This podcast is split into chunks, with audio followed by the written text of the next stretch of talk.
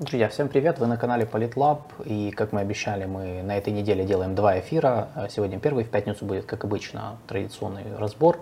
Мы говорим для тех, кто первый раз у нас, я напоминаю или как бы сообщаю, что мы э, обсуждаем темы международной политики и глобальной безопасности, пытаемся это делать простыми словами, и как бы сегодня мы Сегодня мы сделали тематический э, эфир, то есть он будет посвящен одной теме, которую мы обсудим с гостем. Э, наш гость уже здесь, Николай Капитоненко, доцент Института международных отношений.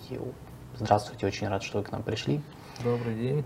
И сегодняшняя наша тема э, это ядерное оружие в международных отношениях. Э, нам в каком-то смысле повезло с инфоповодами, то есть мы вообще брали эту тему без задней мысли плане просто как бы решили поговорить, потому что давно уже, ну, у нас часто задают вопросы, и вообще в Украине с начала войны, э, этого этапа войны очень много говори, говорится о ядерном оружии, э, в контексте там применения, его неприменения, его как фактора, как инструмента давления и так далее. И вот э, на, мы решили эту тему все-таки взять, и вот на этой неделе, но, но за последнюю неделю было несколько событий, которые, в общем-то, как раз ложатся в логику в логику этой дискуссии сегодняшней, э, ну, кроме, кроме того, что э, была подорвана дамба Каховская ГЭС, которую многие связывают с тем, что это вот Россия так сделала, как бы в качестве, в контексте повышения градуса эскалации вот по теме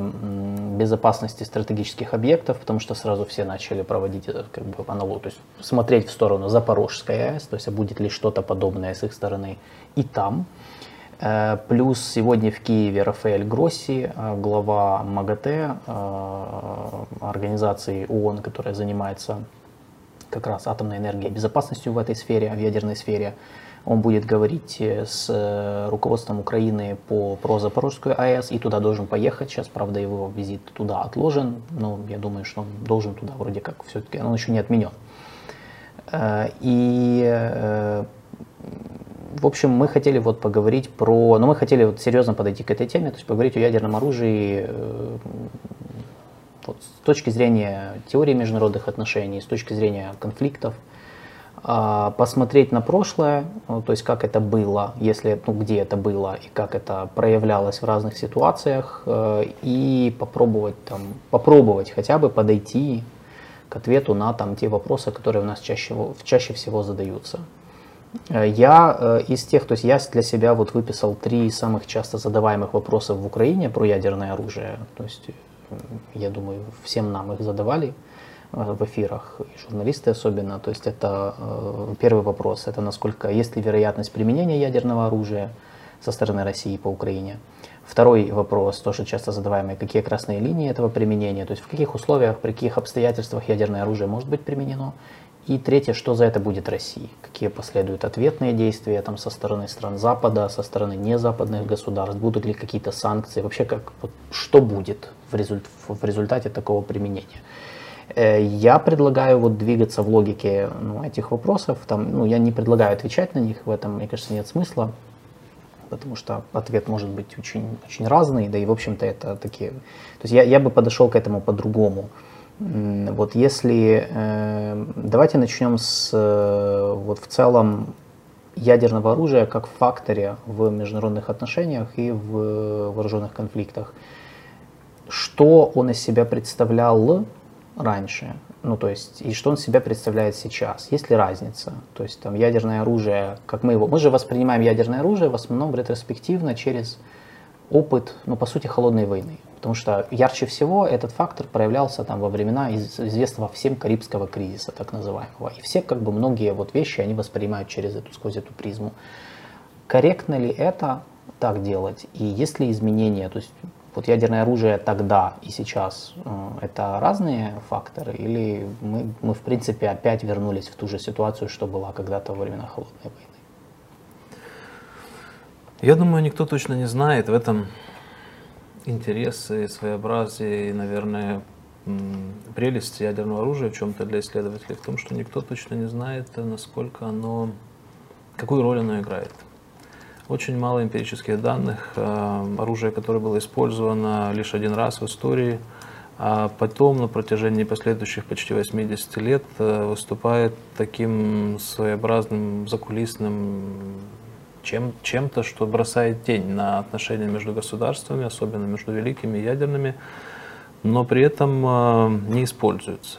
И вот это очень интересно. Мне кажется, это вообще концентрация э, искусства политического, когда есть что-то, что выгоднее не использовать, но чем выгоднее угрожать. Я вообще считаю, что государствам выгоднее свои силовые потенциалы использовать в виде угроз, а не фактически на практике, потому что на практике это всегда рискованнее и более э, дорогостоящее. А ядерное оружие в этом плане э, максимально показательный силовой ресурс. Поэтому о нем очень много спекуляций, очень много домыслов о том, как и можно правильно использовать то, что использовать нельзя. И очень много дискуссий вот на тему того, например, как нам обобщить и оценить опыт холодной войны, э, какую роль в нем сыграло ядерное оружие. Э, дало ли оно Советскому Союзу какое-то преимущество или способ уравновесить э, преимущества общие силовые Соединенных Штатов и Запада, и таким образом продлило холодную войну, или наоборот спровоцировало гонку ядерных вооружений и ускорило распад Советского Союза. Нужно ли распространять ядерное оружие? То есть один из таких противоречивых э, уроков времен Холодной войны, о которых мы не можем точно э, сделать какой-то вывод, это о том, что все-таки стабилизирует ядерное оружие отношения между великими державами или нет. Можем ли мы сказать, что отсутствие полномасштабной конвенциональной войны между США и Советским Союзом в периоды очень острых противоречий и да, вот достаточно поляризованной международной политики, э, войны этой не было потому, что был ядерный фактор? Есть люди, которые говорят да, и поэтому, есть люди, которые говорят, нет, не поэтому. И у нас нет возможности проверить это и э, окончательно поставить точку в этом споре. Так же, как и поставить точку в споре о том, а что делать дальше? Распространение ядерного оружия хорошо или плохо? Если оно э, стабилизировало отношения Советского Союза и Соединенных Штатов и не давало полномасштабной войне случиться, может быть, стоит э, способствовать распространению этого оружия. Может быть, такой же самый эффект будет в отношениях между другими mm-hmm. парами великих или региональных государств, которые, зная, что оно есть, э, будут ставить порог эскалации и будут избегать крупномасштабных войн между собой. Но По этому нас, поводу... Я так понимаю, но у нас нет, э, у нас нет ответа на вопрос, ну то есть у нас нет ответа на вопрос, э, является, то есть было ли ядерное оружие э, фактором того, что не, не было войны между СССР и США? Нет, то есть на уровне простых ответов из учебников истории ответ есть, конечно. Он в том, что да, ядерное оружие стабилизатор.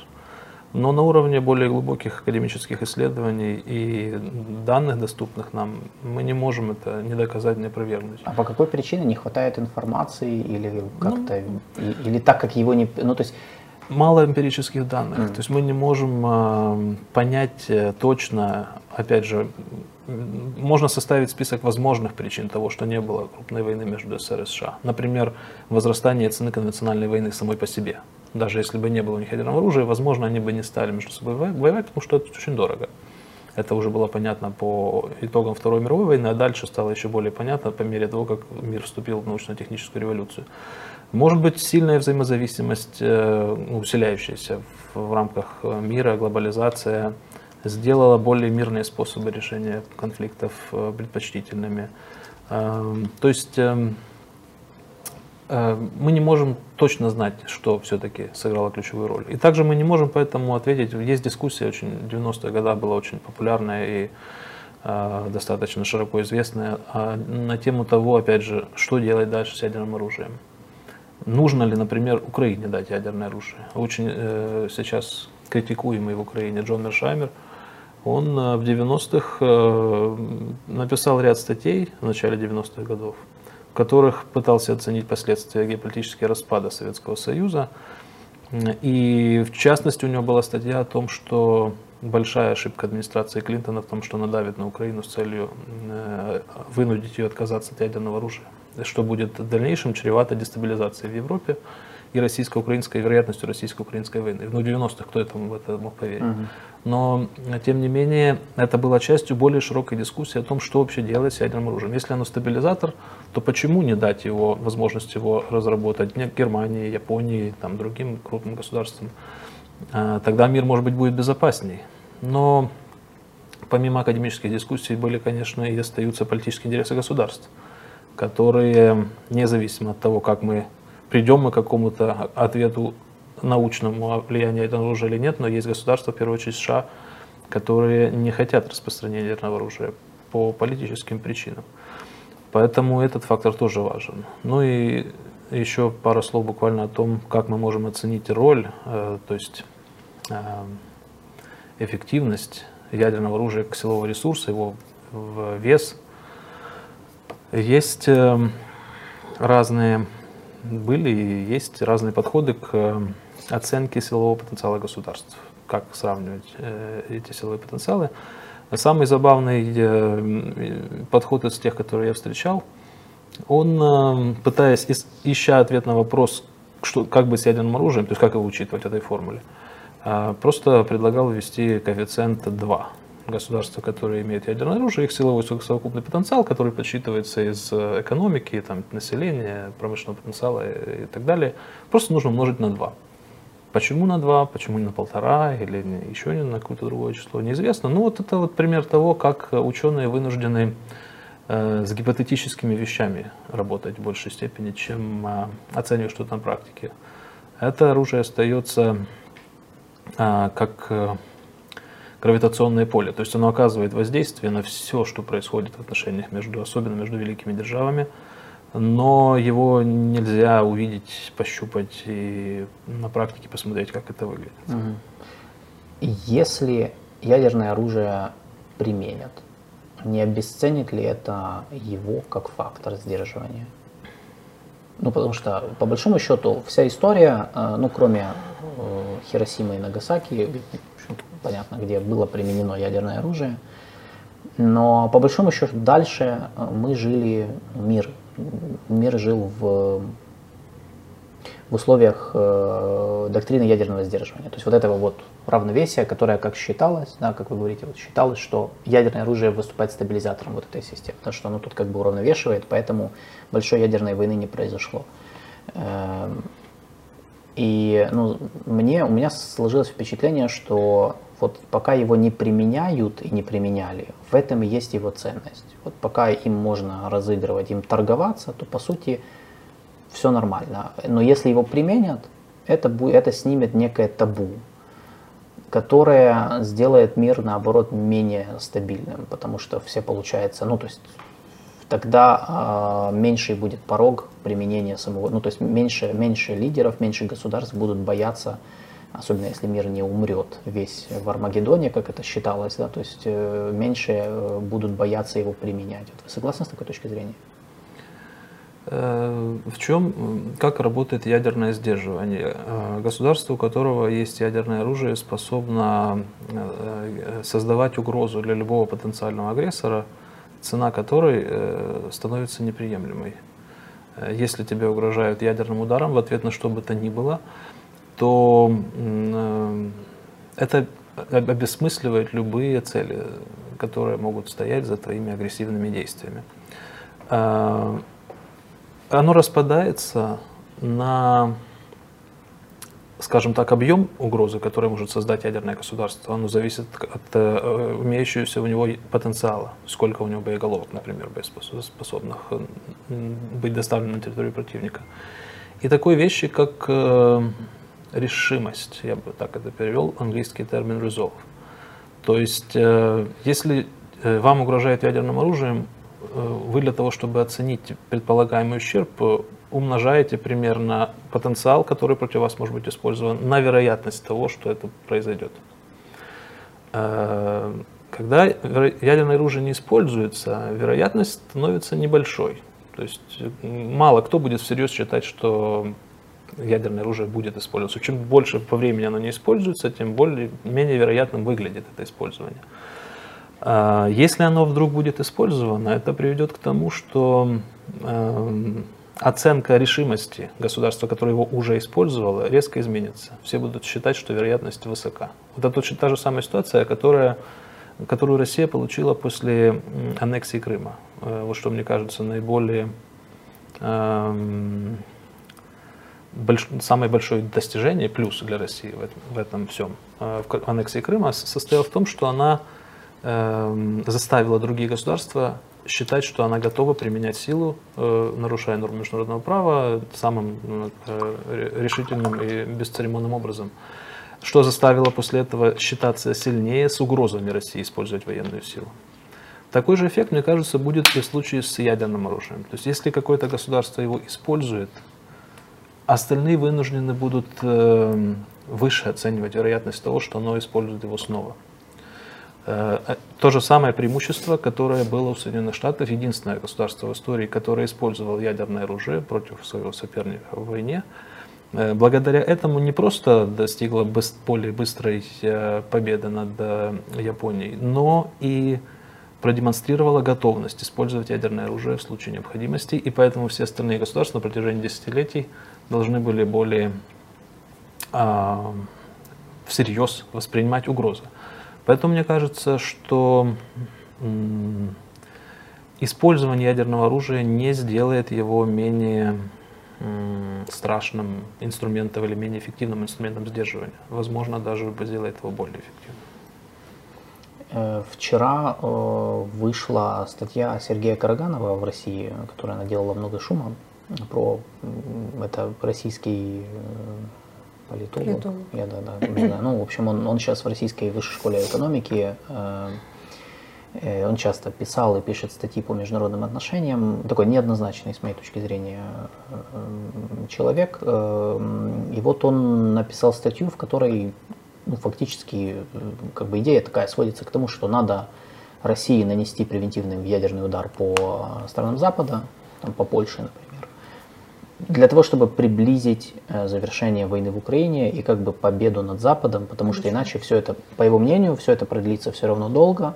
Даже если он там пишет, что даже если Россия завоюет вообще всю Украину, все равно это, мол, как бы, ну, они останутся на территории разваленной, разрушенной, с ненавидящим их населением, и Запад будет продолжать там, вот эту гибридную войну против России, и поэтому в этом всем не имеет, это все не имеет смысла, не имеет, не, нет смысла столько ресурсов и, и человеческих жертв тратить, мол, надо сразу бахнуть как бы и, и, и все.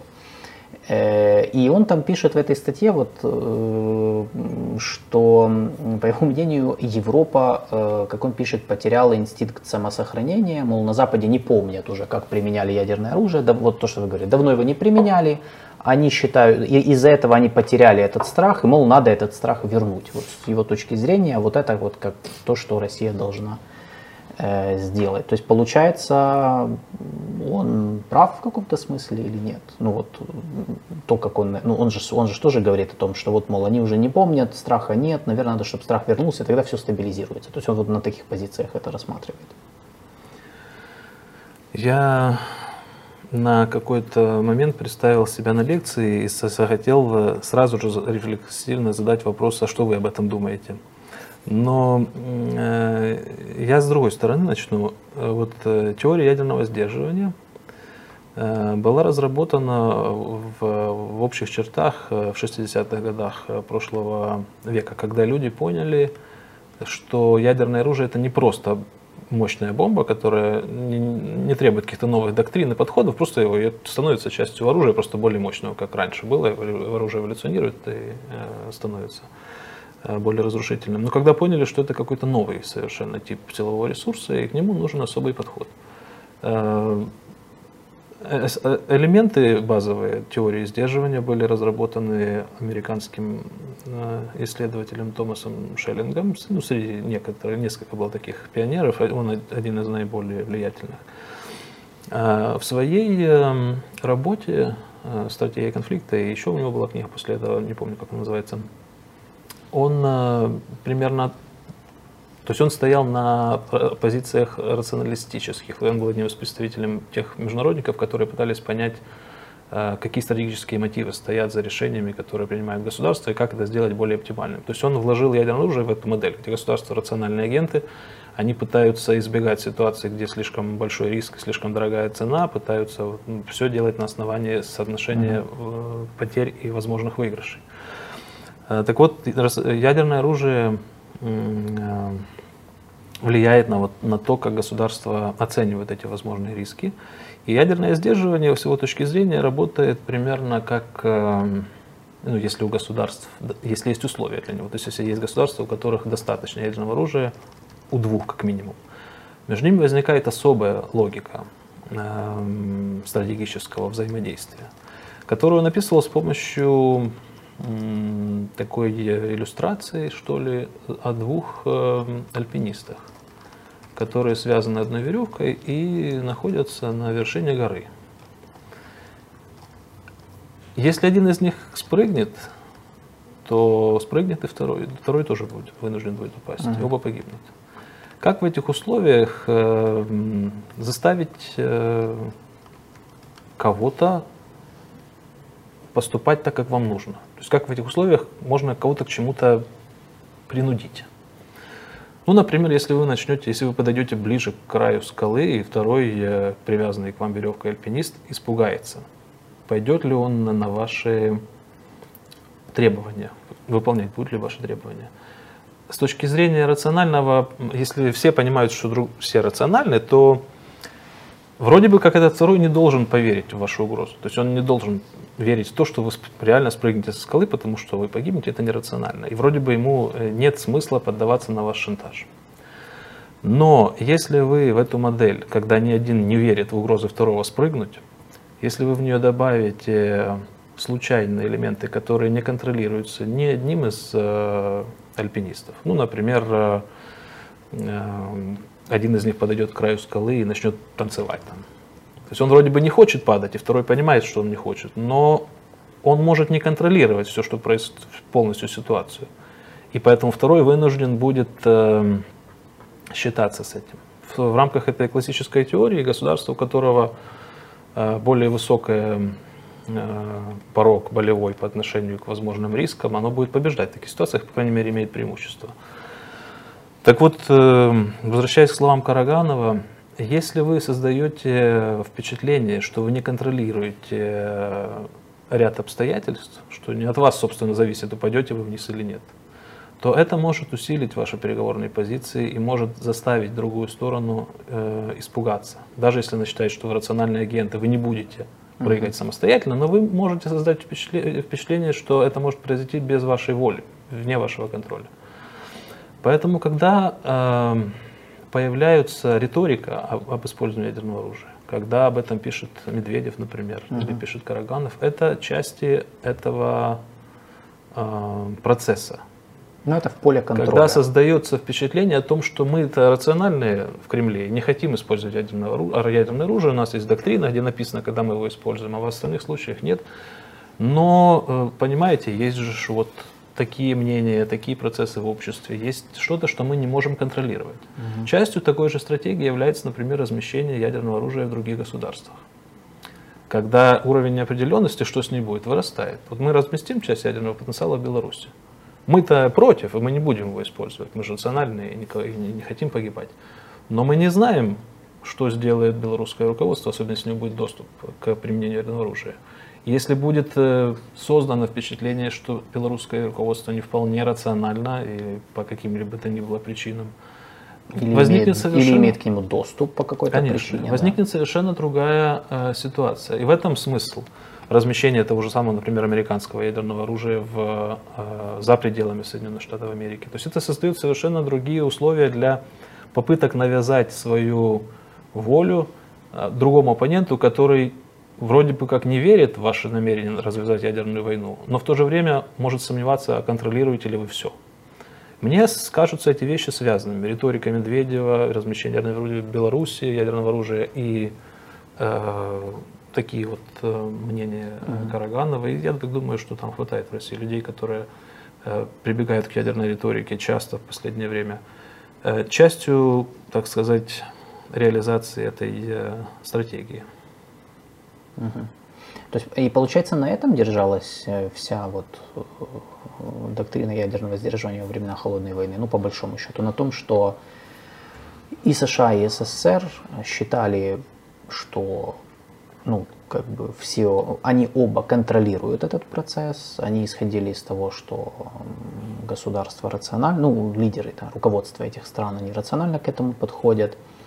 И все вот эти эпизоды э, наподобие Карибского кризиса, когда кто-то где-то размещал ядерное оружие, это, получается, было вот такой игрой, чтобы создать неопределенность, правильно я понимаю? А, и это тоже. То есть, если бы Советскому Союзу удалось разместить и удержать ракеты на Кубе, то они бы э, уравновесили американское преимущество и тоже могли бы играть с этим. Но э, ядерное сдерживание становится, начинает работать при ряде условий. Э, не сразу, как только возникло ядерное оружие, оно стало выполнять эту функцию и сдерживать ограничивать порог эскалации в отношениях между великими державами. Для того, чтобы оно работало, нужно, чтобы, например, выжили силы э, удара возмездия. То есть, если у вас есть ядерное оружие, вы должны быть уверены в том, что оно не будет уничтожено первым ударом. Если у вас ядерного оружия мало, то это наоборот создает дополнительные стимулы для вашего противника попытаться первым ударом его уничтожить. И тогда ситуация, наоборот, станет нестабильной. Вот в чем опасность э, ядерного оружия, которое появляется в небольших количествах, э, в каких-то сложных регионах. В том, что оно провоцирует э, превентивный удар, и он становится более вероятным. Только когда ядерного оружия становится достаточно много, и его сложно уничтожить первым ударом все, и остаются силы, чем больше их будет, тем лучше для нанесения удара в ответ – Э, сдерживание начинает работать. Кроме того, опять же, с течением времени менялись э, способы доставки оружия, то есть сформировалась классическая триада из бомбардировщиков, подводных лодок и межконтинентальных баллистических ракет. До того, как это случилось, когда только ядерное оружие появилось там, во время Второй мировой войны, э, речь шла фактически только о бомбардировщиках, и ими можно было его доставлять. И это было не очень надежно, потому что бомбардировщики могут сбивать. То есть не факт, что эта угроза ядерная будет работать. По мере того, как появлялись другие компоненты, когда возникли э, ракеты, которые в шахтах были э, расположены, э, ситуация изменилась. Но ракеты в шахтах тоже можно попытаться уничтожить первым ударом. Э, поэтому появилась потребность в том, чтобы разместить ракеты на подводных лодках, которые плавают не пойми где, и их невозможно этим ударом уничтожить. То есть всегда будут какие-то возможности нанести удар в ответ. У каждого из этих компонентов триады есть свои преимущества, ну, например, бомбардировщики можно вернуть, в отличие от ракет. Э, то есть изменялись технологические реалии, и э, сдерживание становилось более надежным. И к какому-то моменту, в том числе и благодаря э, Карибскому кризису, э, и Советский Союз, и США поняли, что это сдерживание достаточно надежное, и есть возможность снизить издержки с ним связанные, почему и стали потом подписывать договора о, о запрете испытаний, об ограничении исторических вооружений, там, о противоракетной обороне и так далее, а, вплоть до договора о нераспространении ядерного оружия, а, когда поняли, что сдерживание есть и оно работает, ядерного оружия достаточно для этого. Хотя точно сказать, сколько его для этого достаточно, тоже сложно, потому что гонка ядерных вооружений, она э, разворачивается по логике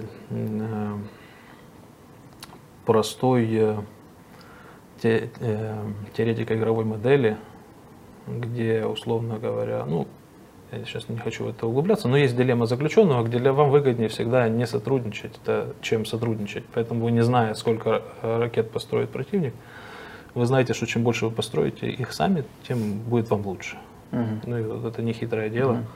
двигало гонку ядерных вооружений.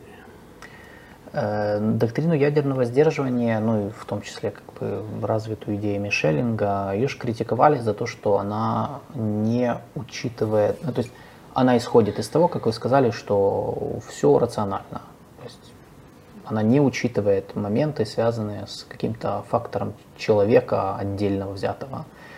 В связи с этим можно ли говорить о том, что вот, ну, потому что мы, вот просто один из подписчиков, я просто смотрю, один из наших спонсоров э, написал, что как бы вот больше всего боюсь, что появятся безответственные люди, которые могут начать ядерную войну просто из непонимания последствий для всего мира.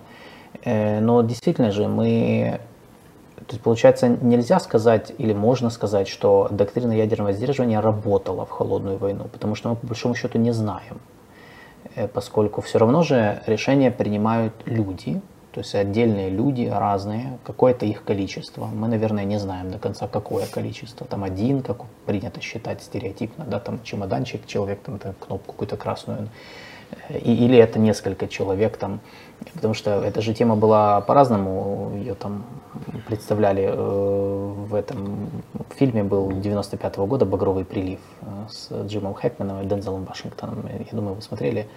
И там про атомную подводную лодку американскую в условиях типа в России гражданская война, приходит к власти какое-то непонятное правительство и угрожает запустить ядерное оружие в сторону Штатов. И им на подводной лодке приходит сообщение о том, что, мол, они готовы запустить ядерное оружие, э, но там сообщение обрывается в последний момент, и они не понимают, то есть, то есть там дан приказ запустить в ответ превентивно или нет. И там происходят там конфликты на этой подводной лодке, типа запускать, не запускать, она там разделилась, ну то есть и там хорошо как раз этот момент показан. То есть вот конкретно человек, который вот они, они конкретно должны запустить. То есть как бы и получается, но и понятно, что доктрина не, не, ну, она не учитывала эти моменты. Можно ли говорить в связи с этим, что вот она реально работала? Или это мы так думаем, что она работала? Да, это же такие эпизоды были и в реальной жизни, там всякие стаи гусей, которые принимали за ракеты, и, и есть только определенное количество времени, когда ты должен принять решение об ответе, потому что есть подлетное время у ракеты, uh-huh. чем оно меньше, тем, а, тем меньше этого времени. То есть это всегда кризисные ситуации, и для того, чтобы такие кризисы избегать, когда поняли, что это никому не выгодно, и, в общем-то, для всех может обернуться плохо, стали улучшать э, информационный обмен, когда и горячие линии прямые, и инспекции в рамках договоров и, и так далее. То есть чем больше стороны знают о ядерных потенциалах и намерениях друг друга, тем надежнее работает система э, сдерживания. А недостаток э, теории ядерного сдерживания действительно в том, что она э, считает исходит из того, что государство это рациональные агенты, в то время как государство это абстракции, а решения применяют конкретные люди. И у нас достаточно, даже вне сферы ядерного оружия, мало оснований считать людей рациональными. То есть в каком-то смысле люди рациональны в том плане, что они э, соотносят там цели, средства, хотят достичь большего меньшими ресурсами, но это только одна из граней рациональности. А людям не хватает фундаментальных вещей, например, э, иерархии предпочтений там, или транзитивности предпочтений, для того, чтобы действовать полностью рационально. То есть люди рациональными агентами скорее не являются, чем mm-hmm. являются. Э, но в то же время государство, э, поскольку это абстракция, то у него есть свои процедуры, своя там бюрократия и так далее, оно вносит в этот процесс больше вот этого вот элемента обезличивания. То есть Э, не, не случайно люди, которые исследовали и Карибский кризис, там Грэхэм Эллисон тот же самый, и процессы принятия решений, они много внимания уделяли тому, как они отклоняются, эти решения конкретных людей, под действием бюрократических процедур, там, операционных всяких э, кодов, э, стратегической культуры или чего-то подобного. Поэтому, конечно же, решение принятия, принятие решения о использовании ядерного оружия – это вопрос личного выбора того или иного человека, но этот выбор находится в определенных инвестиционных рамках. А, и здесь действительно интересно посмотреть, насколько разными бывают люди, и психологические характеристики людей в этот момент э, приобретают гораздо большую роль, чем в обычные моменты. И то, насколько политический лидер, например, э, э, склонен к риску или склонен его избегать, там, какие у него верования, культурные предпочтения, предыдущий опыт, все это будет э, иметь э, значение. Но я на это все смотрю достаточно оптимистично, потому что за 80 почти лет, которые существует ядерное оружие, в ядерных государствах сменилось много разных руководителей. Они были очень разными людьми. И не похожими друг на друга, и похожими, и кого-то из них считали со странностями, с психическими отклонениями. Это вообще для политиков э, свойственно у них э, э, ну, есть специфические черты у большинства из них, которые позволили им стать успешными политиками. Эм, очень разные люди из разных культурных сред. У них у всех был доступ к ядерному оружию, и они его не использовали. Независимо от того, что происходило вокруг, в каких сложных ситуациях они были, как много не было поставлено на, на, на кон, какие кризисные моменты не, не э, происходили, они все-таки не ну, избегали этой опции под э, воздействием разных соображений. То есть э, для меня вывод в том, что даже то, что люди не совсем рациональны и могут быть, э, могут не осознавать последствий, может быть даже иррациональные люди не полностью осознают последствия ядерных ударов, мы можем mm-hmm. это только так гипотетически моделировать, то есть, может быть, этого никто не осознает. Но, тем не менее, есть вещи, которые останавливают, и я думаю, будут останавливать и дальше политических лидеров от использования этого оружия. То есть, по большому счету, в, в конкуренции между государствами, у которых есть ядерное оружие, получается, пока его не применили, выигрывает тот, кто создаст больше неопределенности вокруг вероятности его применения. А, и это тоже, и государство, у которого больше ядерного оружия, оно получит преимущество а, и эм, государство, которое сможет создать более, как я сказал, надеж, э, ну да, надежную угрозу, credible, то есть которая, угрозе которого сильнее, скорее поверят. Угу. Для этого можно или, например, разбрасывать ядерное оружие по союзникам, э, принимать определенные доктрины, где всему миру говорить, при каких условиях оно будет применено, или ссылаться на предыдущий опыт, то есть у нас есть э, ну, достаточно оснований считать, что, например, Соединенные Штаты Америки в случае определенных условий, которые действительно будут угрожать э, ключевой, ключевой безопасности страны, они будут готовы его применить, мы можем оценить вероятность это довольно высокую. Э, ну или каким-то другим образом они могут повышать надежность и доверие к своим угрозам со стороны мирового сообщества. Например, путь, когда к которому пошла Россия в последний год, э, много и часто угрожать ядерным оружием э, по разным поводам. Э, это не самый хороший путь, потому что в конечном итоге, мне кажется, он скорее снизит доверие к ядерным угрозам России, чем повысит его. Угу. Но при этом это созда... Ну, Россия своим примером сделала негативный кейс для Северной Кореи, например которая сняла, посмотрела на то, что делает Россия, сняла мораторий на ракетные испытания, на ядерные испытания. И сейчас периодически делает, ну, периодически с довольно большой интенсивностью делает пуски в сторону Японии, например. И они вот, хотя у них в Северной Корее их ядерный статус был зафиксирован еще 10 лет назад, они только вот в прошлом году приняли закон о ядерном ядерном статусе, о том, что вот ай-яй-яй, мы никогда ни за что не откажемся, это гарант, единственная гарантия нашей безопасности и так далее. Конечно, если о ядерном оружии много говорить и угрожать им, то основы ядерной безопасности разрушаются. И очень многие государства будут э, стремиться усилить свои ядерные потенциалы или создать их. Здесь э, риск абсолютно очевиден, причем даже я думаю, что это могут быть государства, которые не обязательно руководствуются э, логикой рациональности, то есть в данном случае соотносят возросшую ценность ядерного оружия в более нестабильном мире с ценой его приобретения. Но просто государства, которые могут пройти по простому пути политической популярности, просто будут стремиться к э, реализации своих ядерных программ, потому что это будут хотеть люди. На этих желаниях людей, стремлении людей к безопасности можно легко играть. Э, ядерное оружие легко можно секьюритизировать, сказать, что вот в новом нестабильном мире это главная ценность, и мы готовы э, над этим работать и получить поддержку людей в, ответ. Поэтому это опасно, естественно, поскольку, опять же, мы не можем быть уверены в том, что распространение ядерного оружия ведет к большей безопасности. Угу. Есть аргументы в поддержку этого, но есть аргументы, которые подтверждают противоположное э, влияние ядерного фактора. Поэтому Россия разрушает, э, естественно, своими действиями э, режим специфический, который сложился в сфере ядерного, ядерной безопасности. Но своими действиями Россия разрушает и многие другие режимы, которые сложились в мире во время и после Холодной войны. Поэтому посмотрим.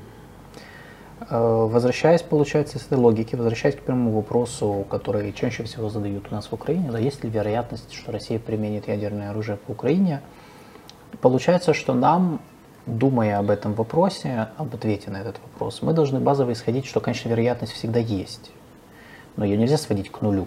Так же, как нельзя говорить, что 100% оно будет, потому что мы не знаем, да, это крайне но при этом... Но и нельзя говорить, что 50 на 50 или да, или да, нет. Да, или да, или нет, да. Но, но получается, мы базово, ну то есть в рамках тех концептов, тех там, ну, доктрины, концептов, которые развивались и до сих пор, в принципе, существуют, э, ядерного сдерживания, но они же никуда, никто от них не отказывался, э, мы базово, ну, мир, я бы сказал, да, базово исходит из того, что все рациональны в этом вопросе, соответственно, ну, скорее всего, Россия не будет применять ядерное оружие. Ну, если вот мыслить именно на базе того, что у нас есть, вот, вот на, на базе той теории, которую, в частности, использовали во время Холодной войны, я правильно понимаю? Да, я думаю, что вероятность, конечно, есть, э, но мне кажется, что она достаточно невелика. Эм, мне трудно сравнить, есть э, вот эти ядерные часы, которые переводят там, туда-сюда, которые оценивают степень опасности, близости человечества к применению ядерного оружия. Мне они кажутся сомнительным э, показателем с точки зрения методологии, там в основе лежат экспертные опросы, и все это больше кажется пиар-акцией, чем, там, если посмотреть, чем коррелирует это движение стрелок, то в основном оно коррелирует с подписанием разных договоров mm-hmm. или э, выходов из них. Но Э, я хочу сказать, что вот э, на протяжении последних 70 с лишним лет э, достаточно было в истории кризис, кризисных ситуаций, в которых, казалось бы, государства, имеющие ядерное оружие, были близки к соблазну его использовать. Когда, в том числе были ситуации, когда великие государства проигрывали войны. То есть, мне кажется, у нас, конечно, понятно наши переживания и страхи, и опасения на этот счет, но в более широкой исторической перспективе э, не обязательно великая держава, которая проигрывает, или для которой война идет не так, как ей хотелось бы, э, применит все, что есть у нее, бросит все на карту, в том числе применение ядерного оружия для России это вызов э, комплексный. Это и о будущем российского государства, это и о будущем российского народа. Это очень э, рискованная и очень э, проигрышная ставка, потому что что с его помощью достичь можно, большой вопрос, а как много можно потерять, э, это легко себе представить. Поэтому другие государства великие или там не очень великие, которые войны проигрывали, все-таки воздерживались от использования ядерного оружия. Мне кажется, что и Россия в ситуации, если война она уже идет не так, как им хотелось бы, если она и дальше будет идти, в общем, еще более не так, как им хочется, все равно будет э, воздерживаться от этого. Может быть, даже не благодаря рациональности российского руководства, а может быть, даже и благодаря факторам, не связанным с рациональностью, а как раз факторам э, культурным в большей степени, потому что культурный реал вокруг ядерного оружия, он достаточно однозначный в мире сложился, и здесь нет какого-то неоднозначности оценок или еще чего-то. Угу. Я думаю, что этот фактор будет не меньшую роль играть, чем рациональные расчеты. Нет ли в России такого среди в Кремле, да, в частности, понимания отношения к ядерному оружию, что ядерное оружие, как в КНДР, что это гарант сохранности режима правящего, а то есть для, в Северной Корее их не волнует там, жизнь граждан, не волнует, как государство будет функционировать, например, после ядерного оружия. То есть если будет уничтожена правящая семья, а, Ким, правящая династия, то потом как бы после нас хоть потоп. Нет ли в России вот такого же э, отношения к ядерному оружию? То есть... Э, ну, может быть. Я не знаю, как в России себе представляют механизм, с помощью которого ядерное оружие будет, будет защищать режим. То есть, как представляет его в Северной Корее, я примерно себе вижу так, что если возникнет угроза интервенции, mm-hmm. которая может э, физически сместить режим, то ядерное оружие станет э, предохранителем mm-hmm. и гарантом того, что этого не случится. И это действительно, наверное, работает, потому что связываться со страной, которая обладает ядерным оружием, но и, ну, то есть с целью свергнуть режим, гораздо опаснее, чем с той страной, которая им не обладает. А, но Россия, как я понимаю, она видит основную угрозу не в том, что кто-то будет вторгаться в Россию угу. и физически э, охотиться за деятелями политического режима, как это было в Ираке, например. А, скорее там боятся дестабилизации страны изнутри того, что было с э, Советским Союзом. Вот, это, вот эту параллель они проводят. Как защитит их от этого ядерное оружие, я не очень себе представляю. А, то есть эм, здесь задача намного сложнее, чем э, не допустить э, военного поражения. Никто и не собирается с Россией воевать. А здесь задача в том, чтобы сохранить управляемость страной, э, сохранить ключевые институты, механизмы управления ею. И здесь эм, и применение ядерного оружия, и угрозы его применения, скорее, мне кажется, играют против российского режима, чем добавляют ему стабильности и стойкости. С другой стороны, тут как бы есть просто один момент. Э, мне просто кажется, что ну, сегодня сложнее, ну, вернее, более неопределенным стало, стал вопрос применения ядерного оружия по той причине, что очень сложно понять, что такое, вот свер, что такое свержение режима. Ну, если раньше, там, ну, классически, да, это там одно государство вторгалось физически в другое, свергало власть, там ставило кого-то другого, то сейчас как бы свергнуть режим можно разными способами, даже не вторгаясь физически, даже не признавая свое участие войне, как было уже много раз, то, что у нас популярно называют гибридной войной, да, ну прокси-конфликты, это же как бы такое Э, ну и в холодную войну как бы это все применяло. И мне кажется, что вот потому что я вот смотрю, например, потому что пишут в России э, Караганов, там Лукьянов и прочие их как бы деятели и политологи, э, они вообще считают, что они уже воюют с Западом.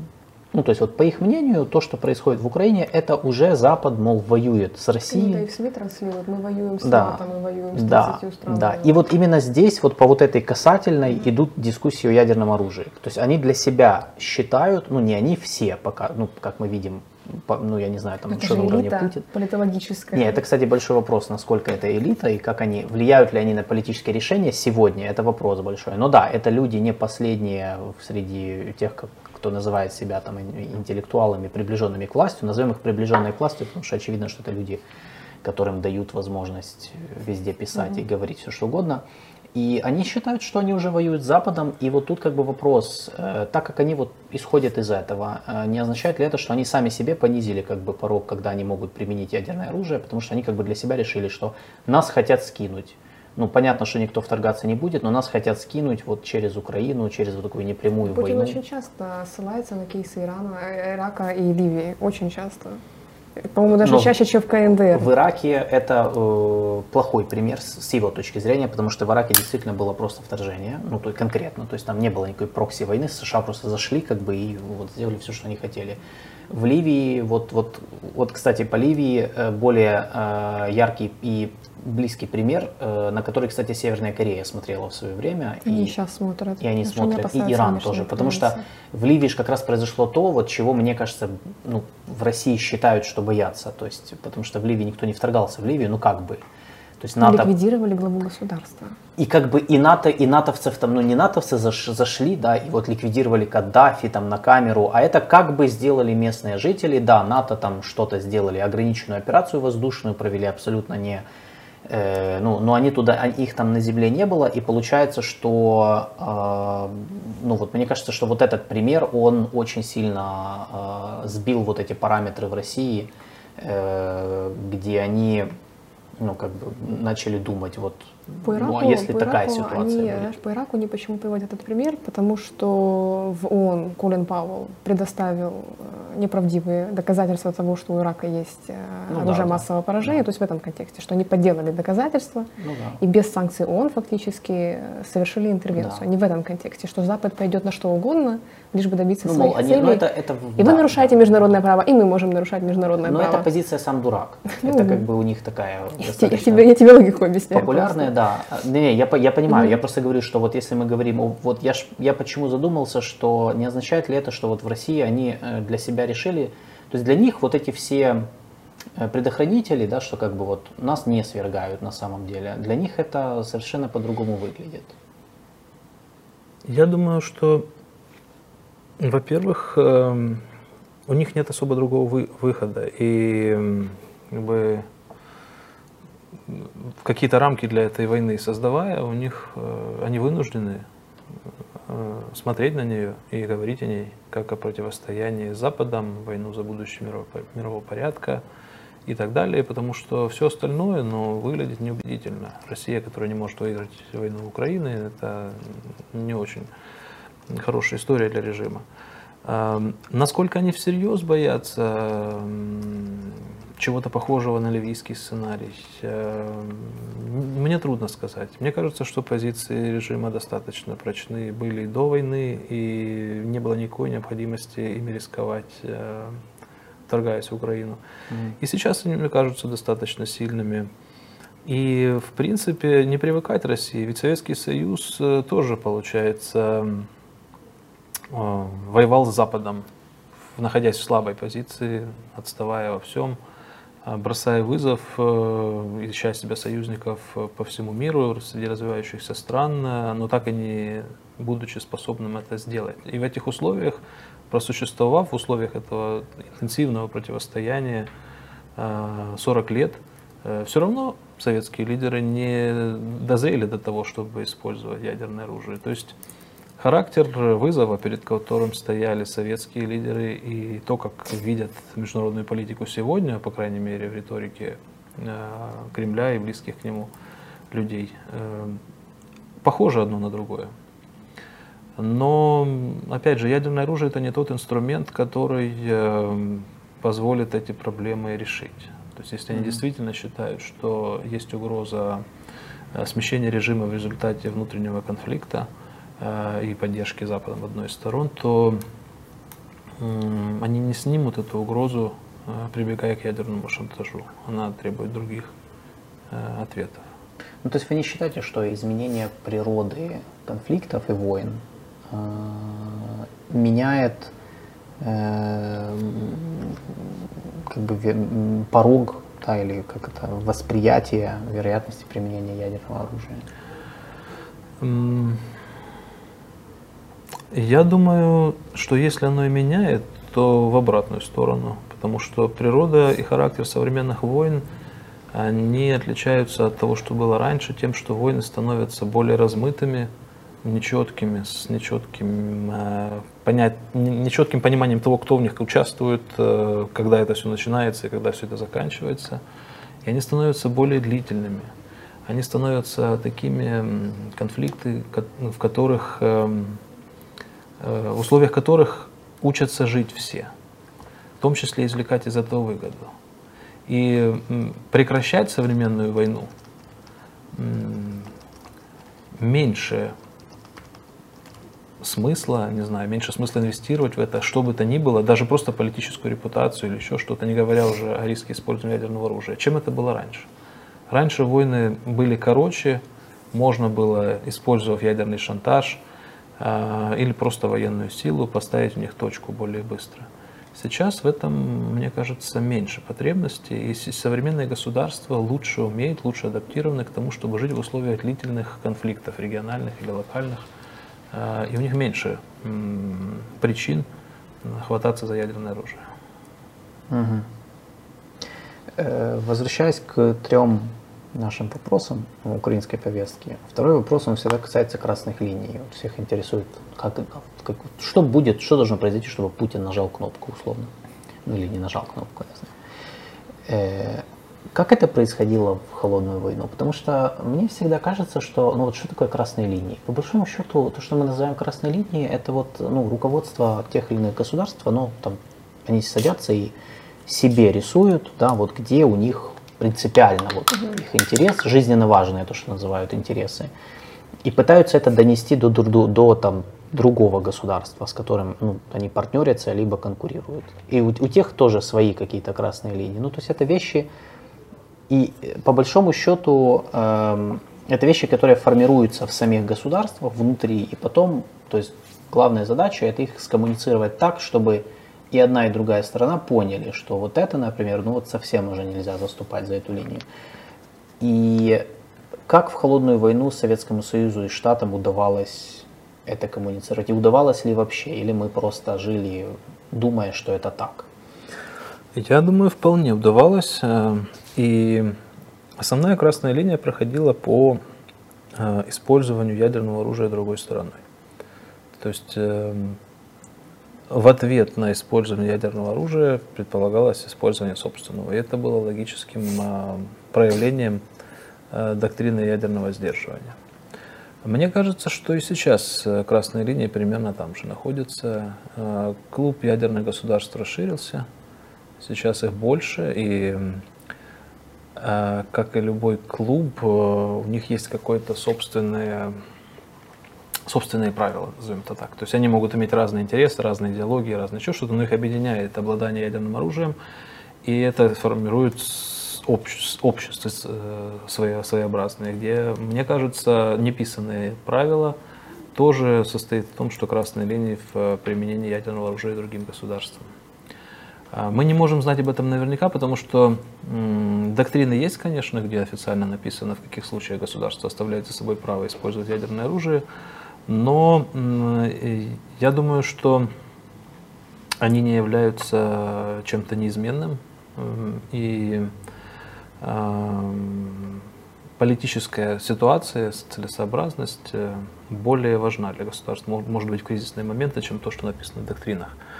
Э, что касается российских э, красных линий в нынешней войне, то мне кажется, что здесь они снова пытаются манипулировать неопределенностью и Э, в частности, неопределенностью о том, что считать нападением на российскую территорию. С формальной точки зрения, э, поскольку они внесли изменения в свои э, нормативные документы и считают оккупированные территории украинские Россией, это вроде бы как создает впечатление о том, что удары по этим территориям достаточное основание для того, чтобы Россия использовала ядерное оружие. Но мне кажется, что здесь есть пространство для раз, разных трактовок, и оно составлено осознанно. То есть на самом деле точно сказать, где эта красная линия проходит, это нельзя на сегодняшний момент. А, например, успех украинского контрнаступления, возврат э, освобождения нами части территорий оккупированных, выход к Крыму, угроза военная Крыму, военные операции в Крыму, э, обстрел территории самой России – где именно будет проходить красная линия, это уже перестало быть вопросом доктрины, и россияне будут использовать ядерное оружие не исходя из того, э, что написано в документах, а исходя из политической обстановки. Mm. Поэтому... Ну и большая часть стран так действует. Да, просто э, ядерные страны не стояли перед такими вызовами, которые Россия своими руками себе создала войной против Украины. Поэтому, опять же, нам это своеобразный эксперимент. Нам, не, у нас нет опыта в прошлом, на основании которого можно было бы сказать, как ситуация будет развиваться. Э, друзья, я напоминаю, что э, мы говорим о ядерном оружии. Э, Подпишитесь, я, ну, поставьте лайк этому эфиру, чтобы он был выше в трансляциях, потому что я смотрю, что те, кто смотрят, и те, кто поставили лайки, все-таки там пока что меньше, меньше лайков, чем те, кто смотрит. И, и я напоминаю, что трансляция у нас идет еще на канале Альфа Медиа и Юрия Романенко. Да, поэтому у нас тут три трансляции одновременно, и на нашем канале тоже. И подпишитесь на наш канал и оформите спонсорство, если можете. Э, по вопросу о по третьему вопросу, в случае применения ядерного оружия, что будет? На данный момент, насколько я, насколько я знаю, в ну, международно-правовой системе, в которой мы живем, я это всегда пытаюсь как бы доносить людям, вот, когда меня спрашивают или в эфирах, или просто, что на данный момент э, каких-то действенных способов принуждения государств нет. Э, ну, то есть реально э, заставить другое государство что-то делать в рамках международных каких-то многосторонних механизмов сегодня, ну, я бы не сказал, что невозможно, но очень сложно. Особенно если это касается государства, там, постоянного члена Совбеза ООН. Эм, соответственно, и карательные меры в такой системе, они там предусмотрены, типа санкций ООН, которые мог, можно принимать, Совбез может принять, есть, есть специальный механизм санкций на уровне ООН, но его не так часто применяли, потому, особенно когда это касалось, опять же, интересов э, великих держав. То есть, по большому счету, мы говорим о том, что в, международно, в современной международно-правовой системе нет механизмов, которые бы, ну, например, принудили Россию к тем или иным действиям, как мы видим, или которые бы ее, на международном уровне, которые бы ее покарали, вот, наказали за что-то. То есть каждая страна, она все равно в своем порядке что-то делает. Штаты вводят свои санкции, ЕС вводит согласованно свои санкции, Китай не вводит санкции, Турция там не вводит. Ну, это все все равно исходят из того, что они могут. Э, Если в случае применения ядерного оружия, насколько я понимаю, такая система, ну то есть все будет то же самое. Я правильно понимаю? Или ситуация как-то резко изменится? Я не думаю, что ситуация резко изменится. Думаю, все будет похоже на то, что было после э, вторжения российского в Украину. Точно такая же несовместимая с существующим миропорядком события, э, разрушающие основы того, о чем хотя бы были договоренности до этого, э, на которые нет какой-то прописанной реакции, нет определенного наказания. Это будет экспромт, вопрос договоренностей. Э, и, эм, э, ну, то есть, если вступать в сферу теории международных отношений, то государства действительно существуют в условиях анархии, делают, что хотят, и их нельзя заставить ничего делать. Но параллельно с этим есть эм, вещи, о которых им выгодно договариваться, эти договоренности соблюдать. То есть параллельно с анархией в международной системе есть э, и институты, и режимы, и э, то, что называется международным э, сообществом или обществом просто, society по-английски. То есть это значит, что э, есть не просто нейтральные э, национальные интересы государства, на основании которых они действуют, без э, значка плюс-минус, хорошо или плохо. То есть, а есть еще и понимание, и оценка какая-то на определенный текущий момент исторический того, чего можно хотеть, чего хотеть нельзя. То есть, э, поскольку это не нейтрально, то можно говорить, и многие говорят о том, что есть международное общество, не просто международная анархичная система, где все хотят, что делают, что хотят, но и общество. Так вот, это общество современное осуждает насилие, войну, там, несправедливость, ядерное оружие и так далее. Этого нельзя не учитывать. Кроме того, есть режим, э, который существует, то есть система договоренностей в сфере ядерной безопасности. Они могут быть формальными, где-то записанными в договорах, например, международных о нераспространении, скажем. Могут быть неформальными, просто сложившаяся практика. Эта практика отвечает интересам э, ядерных государств. России невыгодно э, разрушать этот режим она э, одно из основных э, оставшихся еще у нее источников силы и влияния в международной политике, это ее членство в этом клубе ядерных государств и в том режиме, который сложился, в соответствии с которыми лучше, чтобы ядерное оружие не распространялось, лучше бы, чтобы оно, круг ядерных государств был ограниченным, лучше, чтобы эти ядерные государства брали на себя определенную ответственность, там не угрожали, не использовали и так далее. если Россия применит ядерное оружие, то этот режим распадется, и в долгосрочном плане, я думаю, что она потеряет гораздо больше, чем э, выиграет. То есть э, последствия нет готового сценария, мы не знаем, какие будут автоматически вводиться там санкции, наказания и так далее, но э, цена будет для России больше, чем за вторжение. То есть она была за вторжение больше, чем за аннексию Крыма, за ядерное, использование ядерного оружия цена будет еще более высокая. Чем она будет выражаться, неизвестно. То ли в том, что в будущем мирном регулировании, которое настанет, Россию лишат ядерного оружия, например. Э, то ли в каких-то особых видах ответственности для людей, которые будут причастны к его применению, оно в российской системе требует э, участия четырех человек э, ну, то есть это уже вносит какой-то риск в том, что приказ будет не выполнен, то ли еще в каком-то другом виде. То есть эм, я думаю, что, а, ну, надеюсь, что нам не придется узнавать, э, ну, да, да. в какие формы это выльется, но это будет э, ответ, который будет на ходу формулироваться, а не какой-то заранее известный. А, кстати, вот вы заговорили о денуклеаризации России, то есть лишении ядерного оружия. Вы верите в такой сценарий? И существуют ли сегодня механизмы, как это сделать, опять же? Потому что я не помню, ну, у нас есть один кейс, это Украина, ну, один из немногих. Еще Казахстан отказался от ядерного оружия. Но это не происходило в таких условиях, как сейчас. Ну, э, первое государство, которое отказалось от ядерного оружия, была Южноафриканская республика. Причем это был такой полноценный случай, когда они сами его создали и сами от него отказались. Тоже в специфических условиях, э, когда там заканчивался режим апартеида, демократии и все такое.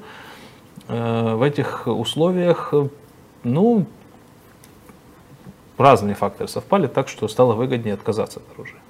В случае с Украиной, Казахстаном, Белоруссией Советское э, ядерное оружие мы не, ну, не контролировали в полной мере, не знаю, насколько его То есть это был другой кейс, не такой, как в Южной Африке. Ряд стран отказывались от самой идеи разрабатывать ядерное оружие. То есть они не то, чтобы его разработали и отказались, но они могли бы его э, создать, но не стали этим заниматься. Швеция, например. Э, есть государства, которые близки к ядерному созданию своего ядерного оружия и могут сделать его быстро, то есть в течение буквально двух-трех месяцев. Например, Япония. Но она тоже этого не делает, потому что не видит в этом особых, особой потребности.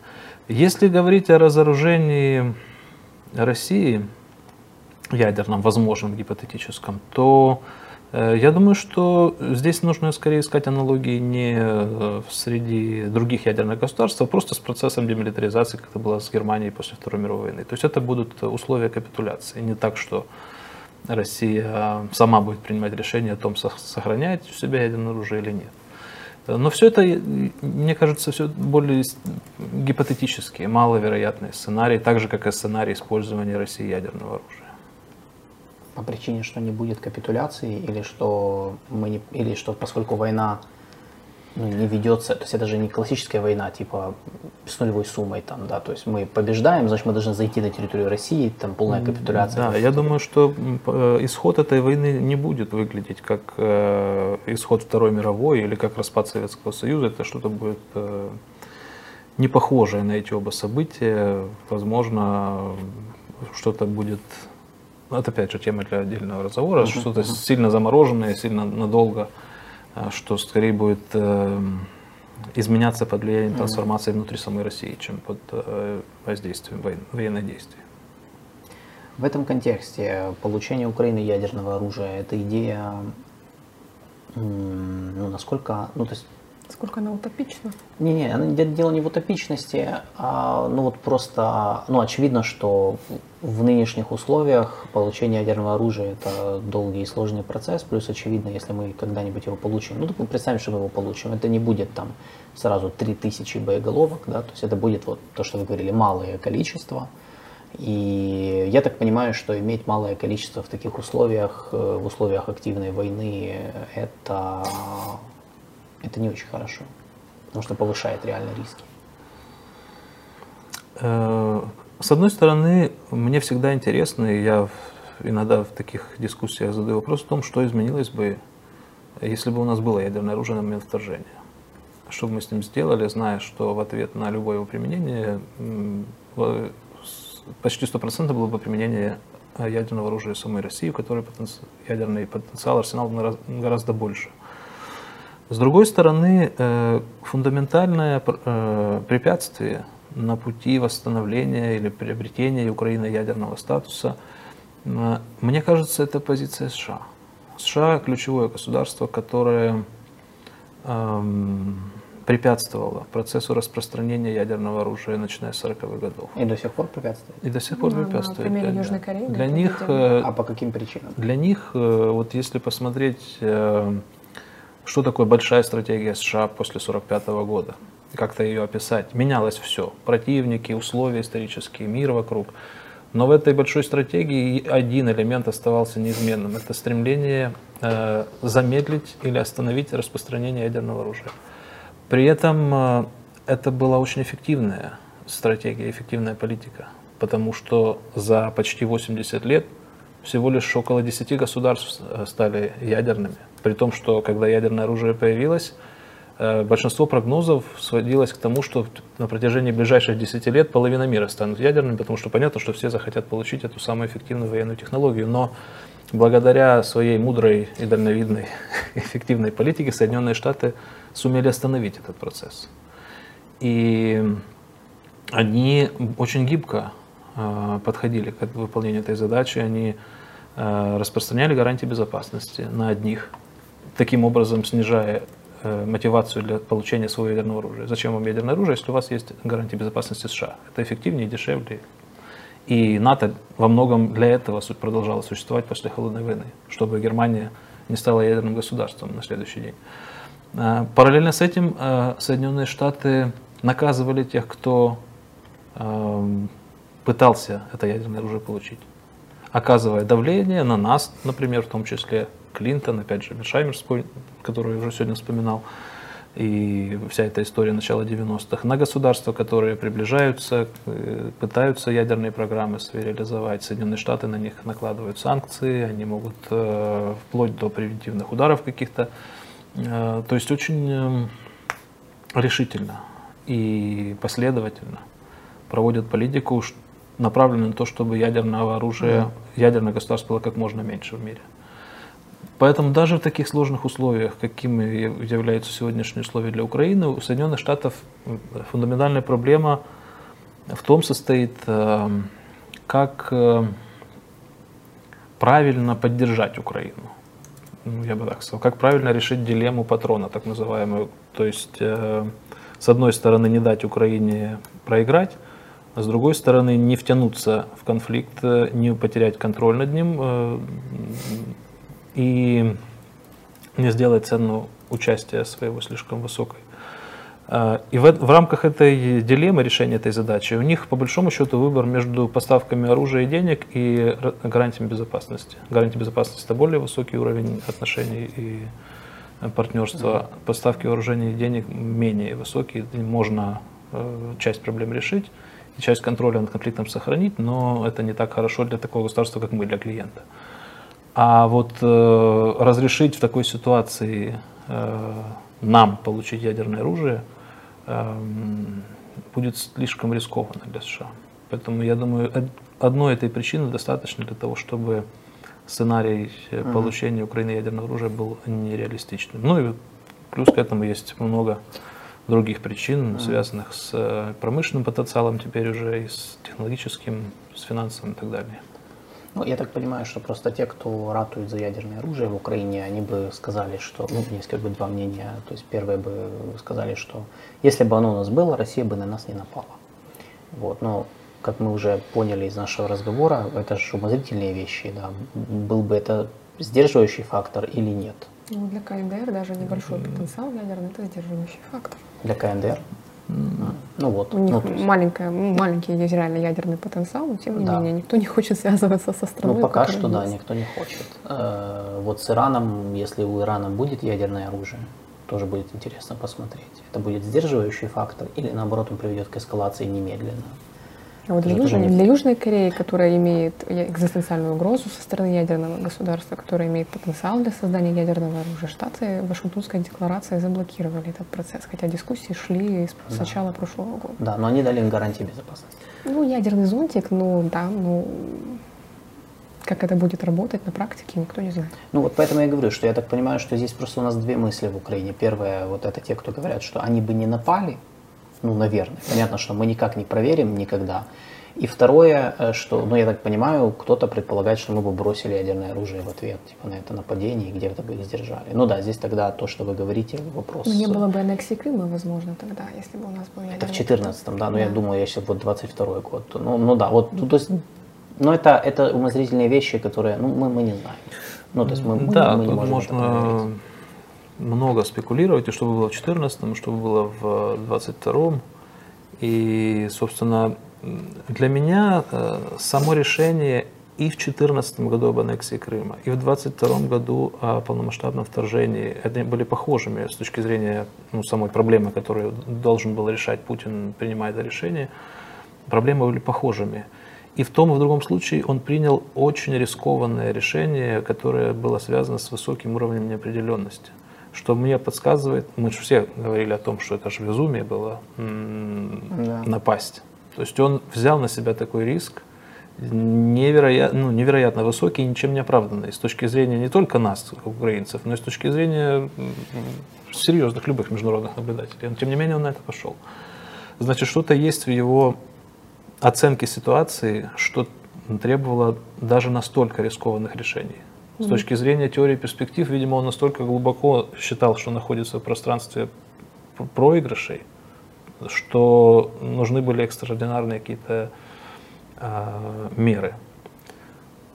Поэтому у меня нет, э, исходя из этих двух примеров, гарантии и уверенности в том, что э, если бы у Украины было ядерное оружие, это бы его остановило.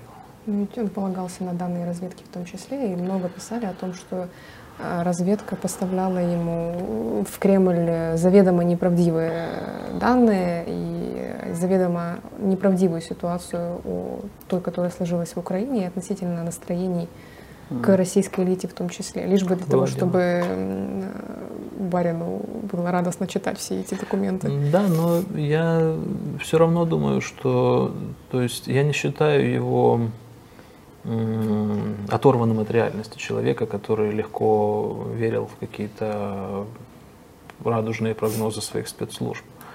Я думаю, что да, может быть, они повлияли на его мнение и показали ему ситуацию в более благоприятном для него свете и большим оптимизмом его зарядили, но тем не менее э, он должен был понимать, что даже если бы э, ему удалось победить за 2-3 дня, даже если бы оценки его разведки были правильными, все равно это был очень рискованный шаг. Потому что что было бы дальше no. Ну, э, с Россией в мире, уже не, не в, в войне с Украиной, mm-hmm. а что бы дальше он делал в глобальном масштабе? Это, это, могло быть, это могло быть просто и политическое решение. То есть я, кстати, потому что вот, например, э, если возвращаться к, к кейсу Ирака, на примере Ирака это же не была ошибка спецслужб. Угу. Потому что как раз американские спецслужбы и разведка, они нам, они же абсолютно да, другую картину рисовали. Угу. Они говорили, нет там никакого ядерного оружия, нет там никаких связей с Аль-Каидой. Э, но это было политическое решение конкретных людей, там узкой группы людей, которые вот так решили. Вот им mm так хотелось, ну, и они вот такую ошибку совершили. Возможно, в этом случае тоже может быть то же самое сценарий. Узкая группа людей решила, что вот так mm надо, да, вот политически абсолютно. Э, поэтому, ну, может быть и так, может быть и так. Разные писали про Патрушева и про Герасимова. Кто-то отговаривал, кто-то наоборот. Да, да ну мы узнаем, да. возможно, узнаем когда-нибудь. Я не знаю, когда. Но э, я хотел добавить к нашей дискуссии несколько данных, э, прежде чем задать следующий вопрос. Паша, выведи вот эту ядерка карта, файл так называется. Да, это карта, э, вот туда можно посмотреть, э, это карта ядерных арсеналов на 23 год, э, то есть тут как бы страны, которые владеют ядерным оружием, согласно Стокгольмскому институту вооружений, который исследует каждый год, проводит исследования, вот мы видим на этой карте, сколько, ну по их, по их подсчетам, сколько у всех ядерных боеголовок.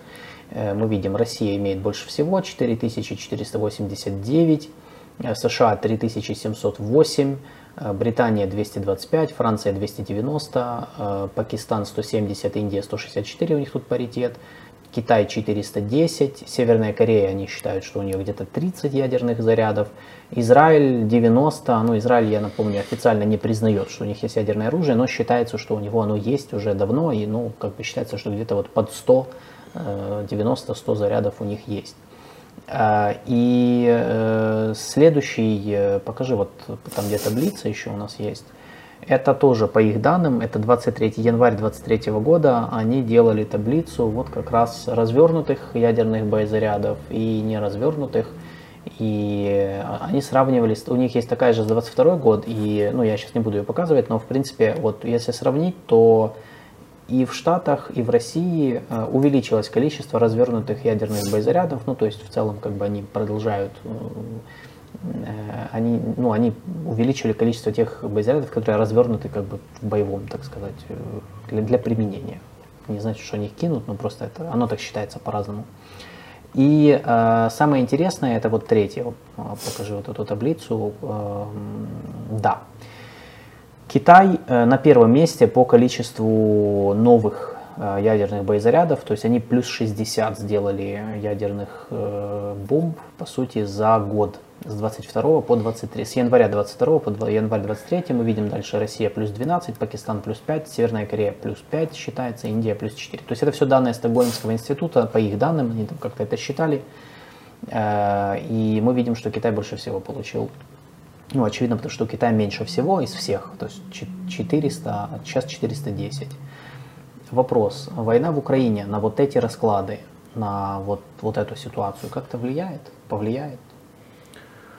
Э, как-то повлияет, мне кажется. Нас в первую очередь повлияет тем, что санкции уменьшают технологический потенциал России. Все-таки, мне кажется, в том числе влияют на ее способность э, создавать и поддерживать ядерное оружие.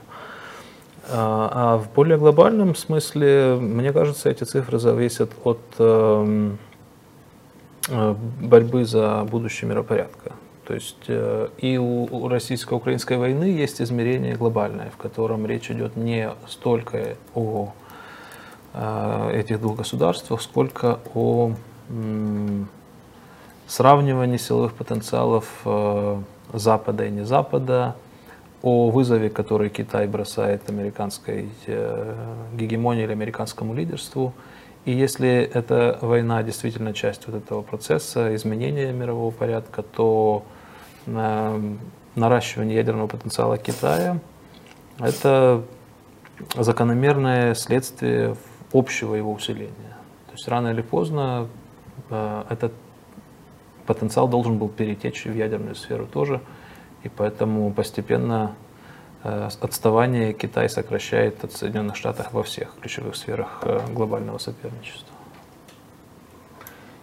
Но в целом война, можно сказать, что война в Украине, она подорвала систему ядерного нераспространения? Или мы не знаем? Пока нет, я пока не вижу э, оснований так оценивать. Эм, там наращивание отдельными государствами своих ядерных потенциалов – это нормальный процесс. Mm. То, что были разрушены некоторые договоренности, многосторонние договоры, которые существовали в этой сфере. Но это процесс, начатый тоже не, не российско-украинской войной. И я думаю, это было вопросом времени. Как это в будущем отразится на количестве ядерного оружия государств, на доктринах их и на готовности его использовать, ну, посмотрим в будущем. Угу. А как вы относитесь к идее глобального нуля? Ну, это то, что продвигает Япония. Да, то, что продвигает. Ну, э, вообще-то идея была только... Киссинджера изначально еще в 2007 или 2009 да. году он написал статью. Ну вот э, Фумио Кисида даже в прошлом году впервые в истории съездил, ну, японский премьер впервые в истории съездил на конференцию по дняу по договору о неядерном распространении оружия в Нью-Йорк и представил свой Хиросима Action Plan, который предполагает э, ну, достижение вот этого глобального нуля. Он, конечно, э, раскритиковал Китай за то, что вот у Китая непрозрачный оборонный бюджет, и мы не знаем, что там Китай разрабатывает, и в каком количестве. Ну и призвал, да, все страны, пожалуйста, давайте будем сокращать потихонечку ядерный арсенал, чтобы угу. в конечном итоге... Избав... Да, чтобы в конечном да, избавиться. Я не знаю, как он это себе представляет. Угу. И учитывая, что в Японии тоже есть э, настроение среди некоторых элит о том, чтобы в Японии в конечном итоге тоже появилось ядерное оружие. Но вот тем не менее. Ну, идеи Вроде этой, они тоже периодически возникают. Да. Еще до того, как было ядерное оружие, первые знаменитые международные конференции по глобальному разоружению, за которыми стояла идея о том, что давайте вообще от оружия по поотказываемся, и тогда мир будет более стабильным, более безопасным. А, еще тогда, это, по-моему, был конец 19-го, начало 20 века, организаторов критиковали за то, что а, они поделили между собой мир так, как им было удобно, а теперь предлагают э, с этим согласиться и отказаться от оружия. Организаторами были ну, империи большие? Да, большие государства. То есть эм, есть традиция с тех времен критиковать такие подходы, потому что они утопичны, идеалистичны и вообще не, не, работать не могут никогда.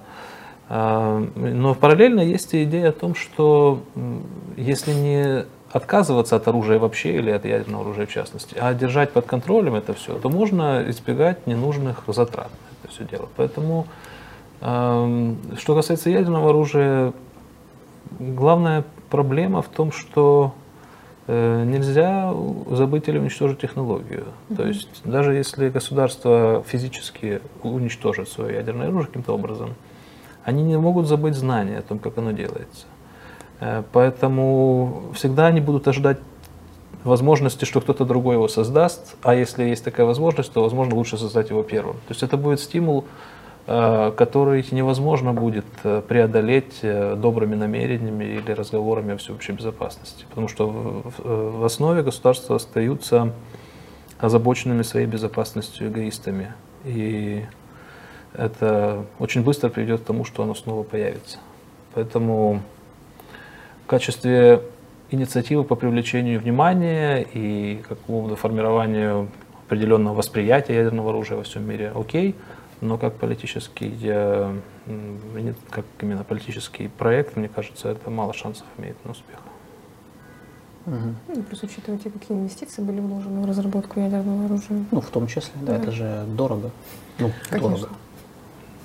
Ну, зато если его уничтожить, можно еще раз получить такие же инвестиции на то, чтобы новое создать.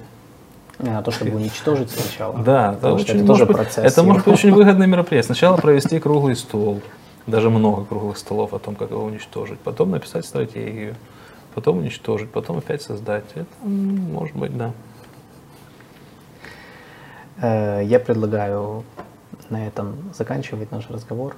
А, я думаю, ну, классный получился эфир. Я рад, что мы наконец-то эту тему а, обсудили нормально, ну, то есть так, как ее надо обсуждать на, у нас э, в Украине, насколько это как бы ну, возможно, но мы попробовали вот, мы попробовали вам дать э, вот такой какой-то более спокойный, трезвый, э, теоретический во многих аспектах ракурс, взгляд на этот, на этот вопрос. Поэтому, если вас будет интересовать еще ядерное оружие, заходите на наш канал, найдите это видео и вот смотрите его и показывайте вашим знакомым, друзьям, э, в общем, потому что, в принципе, вот мне кажется, то, что мы обсудили, это вот максимум э, э, возможного, что мы можем, ну вот мы какие-то рамки нарисовали возможного э, вот в этой, в этой игре, потому что реально я понимаю, что мы не ответили четко на все вопросы, но я думаю, что в этом это невозможно было. Да, то есть ответить там точно на, на вопрос, там, будет ли применение ядерного оружия, вы сами понимаете, что это...